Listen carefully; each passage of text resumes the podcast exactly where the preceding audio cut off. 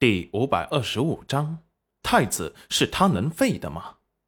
皇宫这边，皇后听到御医委婉的说道：“皇上要是养不好，恐怕命不久矣。”虽然他们查不出皇上的病因，但是却能查出皇上现在的身体状况：内里枯竭，损耗严重，随时都有可能驾崩。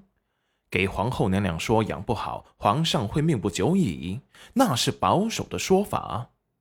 皇后发怒，大骂庸医，治不好皇上，就等着抄家灭族。众御医一阵惶恐，心惊胆战的跪了下来，心惊胆战的跪了下来求饶：“皇后娘娘，饶命啊！臣等实在是无能为力呀！”皇后顿时泪如雨下，心疼担忧的抱着皇上大哭，看得人于心不忍。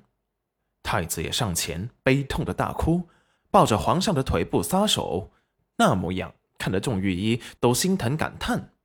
平日里皇上对太子的态度并不算好，没想到皇上命不久矣时，太子竟然会哭成一个泪人。哎，就算平日里皇上再不待见他。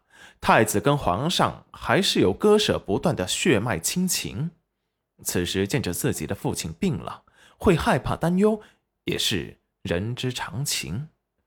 皇后哭够了，才隐忍的说道：“任何人都不能传出皇上病危的消息，特别是此时正是四国来使前来贺寿的时候。”御医们连忙点头称是。皇后娘娘，请放心，事关国家安危，老臣们用顶上人头保证，绝对不会乱说。就在这时，皇后突然看向了太子，那眼神的目光狠毒阴险。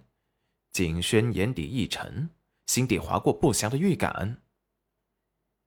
皇后眼底藏着深深的算计，故作惊喜的说道。太子，你的养母连鹤顶红的剧毒都能解，皇上的病她肯定能治。不如你亲自去把她请进宫中来为皇上瞧瞧。上次皇上也想让贤夫人看看的，没想到丞相大人却不肯。正好今日趁他不在，你快去请贤夫人进宫来为皇上看病。御医们对视一眼，贤夫人的医术的确高明啊。景轩的神色一冷，突然孩子气的说道：“可是贤夫人以前从来没有给人治过病啊！那日那瓶仙水是贤夫人的师傅给的，说是世间只有一瓶，是他以后保命用的。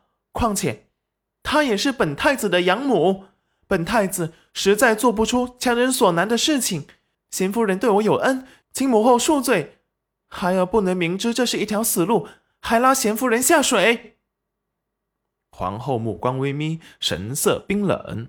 这狼崽子竟然想跟他作对，那你就眼睁睁的看着你父皇在这里受罪吗？